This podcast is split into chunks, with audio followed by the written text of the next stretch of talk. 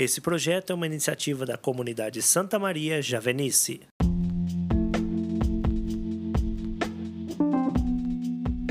Olá, meus irmãos e irmãs, sejam bem-vindos a mais um dia de reflexão da Palavra de Deus. Hoje é quarta-feira, dia 1 de setembro de 2021. Meu nome é Petri Nogueira. Vamos juntos refletir o Evangelho de hoje.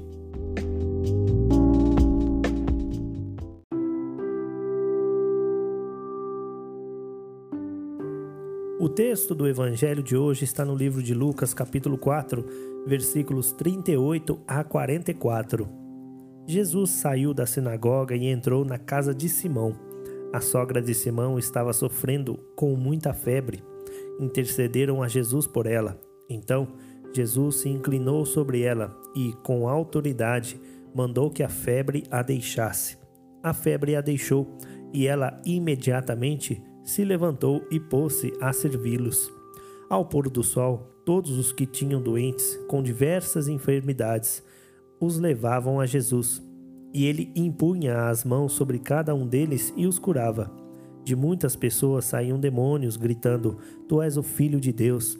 Ele os repreendia, proibindo que falassem, pois sabiam que ele era o Cristo. De manhã, bem cedo, Jesus saiu e foi para um lugar deserto. As multidões o procuravam e, tendo-o encontrado, tentavam impedir que ele as deixasse. Mas ele disse-lhes: Eu devo anunciar a boa nova do reino de Deus também a outras cidades, pois é para isso que fui enviado. E ele ia proclamando pelas sinagogas da Judéia.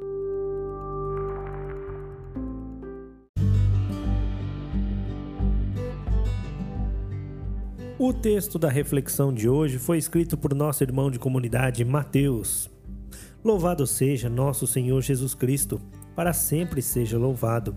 Amado irmão e irmã que nos acompanha através deste podcast, é com alegria que convido você a ouvir a palavra de Jesus Cristo, que ela possa produzir em seu coração frutos de santidade. O Santo Evangelho de hoje começa e termina dizendo que Jesus estava na sinagoga. Não raras vezes vemos e ouvimos pessoas dizendo que não vão até a igreja, pois Deus está em toda parte. Nós, como discípulos, devemos seguir nosso Mestre, que é Jesus, em tudo. Se Jesus, sendo Deus, estava sempre na sinagoga, quanto mais nós, que somos pecadores, precisamos também estar constantemente na casa de Deus que é local propício para a oração, comunhão fraterna e celebração da Eucaristia. Jesus deu o exemplo para que possamos segui-lo. Por outro lado, se Jesus estava constantemente ensinando nas sinagogas, é sinal de que os religiosos também precisam de conversão constante. Então é errada a ideia de que nós cristãos já nos convertemos. Isso porque mesmo após uma experiência inicial do amor de Deus, uma experiência de sentido que nos faz repensar nossos valores e buscar fazer a vontade de Deus, todos os dias somos postos à prova e precisamos renunciar o pecado que está presente no mundo. Por isso é dito que a conversão é perene. Não podemos nos julgar melhores que aqueles que não frequentam a igreja e, reconhecendo-nos como pecadores, precisamos buscar uma vida de santidade por meio do Espírito Santo. E o evangelho continua, dizendo que Jesus entra na casa de Pedro e cura sua sogra. Jesus cura porque possui misericórdia, porque nos olha com amor e se compadece do sofrimento humano. Por isso fez muitos sinais e prodígios. Ele que é o médico perfeito, pois não cura apenas as enfermidades do nosso corpo, mas cura o nosso coração e nos livra do pecado. Libertação essa do pecado muito mais importante que a mera cura do corpo, pois uma vida em Cristo nos garante a vida eterna. Do que adianta a cura do corpo se nos afastamos de Jesus e abraçamos o pecado? Das muitas pessoas que procuravam Jesus, quantas realmente tinham consciência de que ele era o Filho de Deus e possuía uma fonte inesgotável de água viva, que é o Espírito Santo, e não buscavam apenas uma cura meramente corpórea. Por isso, não vem de Deus qualquer ensinamento que pregue a cura do corpo, a satisfação das necessidades da carne, sem, em contrapartida, fomentar a conversão e a adesão aos valores do Evangelho. Trata-se de falsa caridade.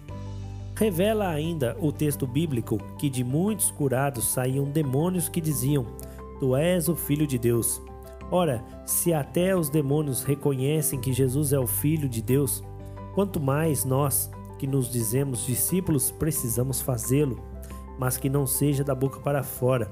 É preciso reconhecer o senhorio de Cristo em tudo, no nosso trabalho, no nosso casamento, na nossa família, na nossa vida acadêmica. Jesus tem que ser o centro da nossa vida, que influencia e determina todo o resto, o critério que define o que ainda em nós precisa de conversão.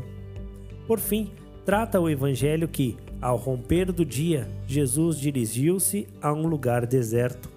O deserto, que na Bíblia representa lugar de jejum, oração e encontro com Deus.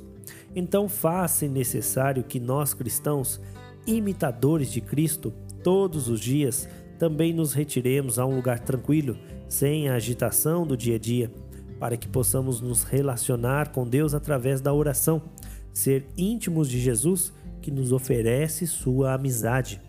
Por isso, meu irmão, minha irmã, Abra o seu coração à ação do Espírito Santo que levará você a um encontro real com Jesus Cristo, que cura não somente o corpo, mas também o seu coração. Querido irmão, querida irmã, obrigado pelo seu tempo. Deus te abençoe. Louvado seja o nosso Senhor Jesus Cristo, para sempre seja louvado.